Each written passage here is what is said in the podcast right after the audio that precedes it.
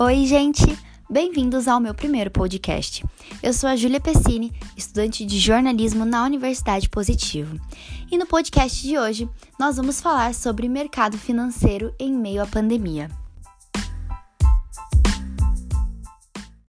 Para conversar com a gente, então, tirar as nossas dúvidas, esclarecer os maiores questionamentos acerca do mercado financeiro, desse mundo dos investimentos, eu trouxe aqui hoje, então, Rafael Torres, assessor de investimentos no escritório da Critéria Investimentos, uma credenciada à corretora XP Investimentos.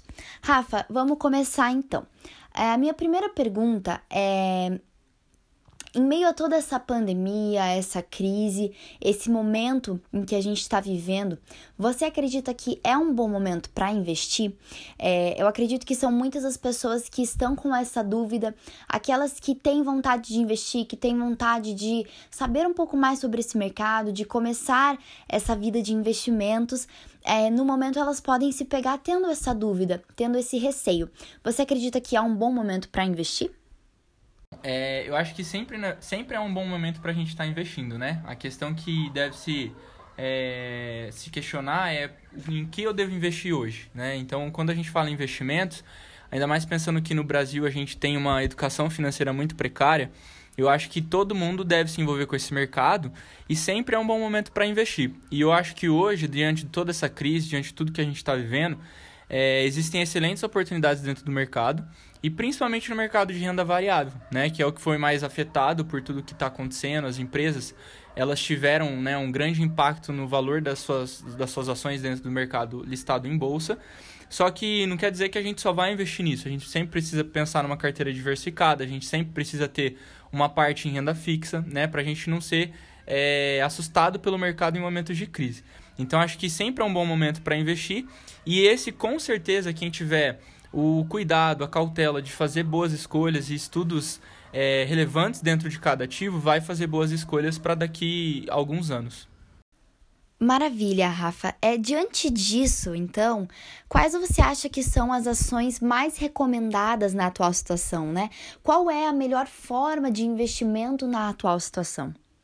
Bom, é, eu acredito que a gente falar de uma ação específica é muito é um trabalho muito complexo, né? Porque cada ação ela vai ter um resultado financeiro, ela vai ter um impacto pela crise. Diferentes empresas vão reagir de formas específicas diante de toda a crise que a gente está vivendo. Mas eu acho que a gente pode falar de alguns setores que com certeza vão ter um impacto menor frente a outros, né? Então, quando a gente fala, por exemplo, de setores de ações listadas em bolsa, a gente gosta muito de setores de energia elétrica, né? Porque a gente tem empresas que têm contratos de 10, 15, 20 anos dentro da distribuição do, do negócio dessas empresas. Então você acaba tendo uma segurança maior no resultado dessas empresas no longo prazo. Né? Então, mesmo de, diante da crise, é, você tem um menor impacto no resultado de curto prazo de, dentro dessas empresas. Agora, um setor, por exemplo, que eu acho muito interessante também para o momento é o setor financeiro. Né? Ele, ele sempre, é um, sempre foi um dos setores mais resilientes dentro do mercado. E ele tem se mostrado, mesmo diante de toda essa circunstância, um setor que sofre menos impacto na cotação das empresas, né? Agora, quando a gente vai pensar, por exemplo, em potenciais empresas que tendem a se valorizar ainda mais no futuro, diante de toda essa mudança de cultura, são as empresas no mercado de e-commerce, né? Então, empresas da área digital, empresas de software. Então, são empresas que a gente acaba é, entendendo que tem um potencial de voltarem a ganhar mercado. Um exemplo disso são as grandes empresas hoje listadas no, na, na, no S&P 500, que são as empresas de tecnologia, as maiores do mundo, que são as empresas que carregaram o índice né, norte-americano para cima, né, diante de toda essa crise que a gente está vivendo, e é o que eu acredito para os próximos anos. Bom, Rafa, maravilha. É, a minha próxima pergunta, na verdade, é, eu queria que você esclarecesse um pouco melhor, que você explicasse um pouco melhor sobre essa questão da queda do Ibovespa. Eu li muito nas últimas semanas sobre essa queda, é, li que ele vinha tendo uma alta, né, desde fevereiro de 2018, e aí ele apresentou essa queda. Então eu queria que você esclarecesse um pouco melhor sobre isso pra gente. Tá. É, então, né, só para explicar, o Ibovespa é o índice da nossa bolsa no Brasil, né, o índice Ibovespa. E, de fato, desde 2018 esse índice vinha crescendo, né? É óbvio que quando a gente fala em renda variável, ele não tem uma crescente contínua, isso aí quando a gente pega um horizonte, uma janela de investimento de 12 meses, de 24 meses, a gente consegue perceber o quanto um investidor teria ganhado investindo desde o começo nesse índice. Mas com todo o advento da crise do coronavírus, o mercado financeiro ele sempre antecipa as crises, né? Então, antes da crise chegar no Brasil, isso é uma, uma, um fato até engraçado da gente observar, porque antes da crise de fato, da, doença ser constatada dentro do nosso país, o índice despencou, teve a maior queda da, é, da história do índice é, Ibovespa. Então, quando a gente observa isso, a gente percebe que o mercado financeiro ele sempre antecede as crises, né? E a gente não está nem perto de solucionar o problema de contaminação, o problema de radiação da doença, e a gente já viu esse índice também recuperar fortemente nessas últimas duas semanas, né? Então, acho que entender o mercado financeiro é entender que se trata de, uma, de um segmento hoje é, dentro do, do mundo de investimentos que ele sempre vai estar antecipando as notícias tanto ruins quanto negativas, né? Então acho que a maior explicação dessa queda foi um adjunto de fatores, né? Uma recessão de produção mundial, uma recessão na indústria e isso acaba afetando o preço das empresas dentro da bolsa de valores. Você comentou que o mercado financeiro, mesmo antes da crise acontecer, ele já está preparado para isso, né? Então ele antecipa a notícia. Você acredita que as pessoas menos informadas sobre isso, aqueles que querem investir, mas não sabem muito bem como, que gostam disso, mas não entendem muito do assunto, é, você acredita que elas veem esse cenário com muito medo?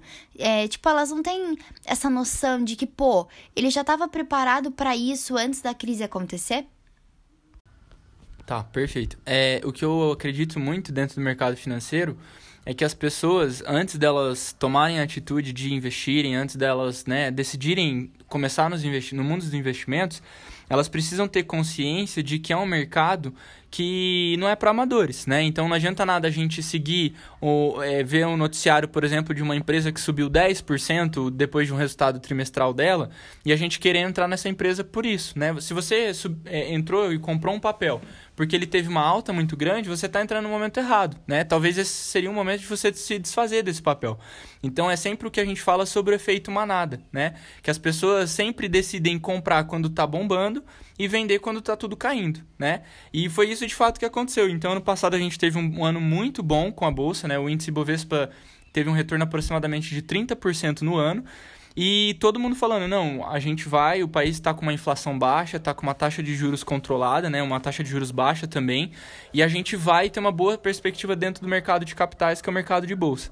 E aí muita gente entrou, só que muitas empresas já estavam com valor muito alto, né? E talvez seria o momento de esperar um pouco. Não estou dizendo que a gente é, previu uma crise mundial, mas o fato é que para quem está começando, precisa muito estudo, né? Não é só simplesmente chegar e escolher uma empresa dentro do mercado de ações, mas sim uma preparação, um estudo, entender o porquê você está escolhendo esse ativo, porque nos momentos de crise você precisa ter a certeza de que você fez boas escolhas, né? Para você talvez aproveitar esse momento e comprar esses ativos com preço descontado. Rafa, maravilha, muito obrigada. É, foram perguntas rápidas, pergun poucas perguntas, mas que eu acredito que vão poder aí esclarecer a dúvida de muitas pessoas, assim como as minhas, pessoas que se interessam então por esse mercado financeiro e que têm vontade de, de entender cada vez mais sobre isso.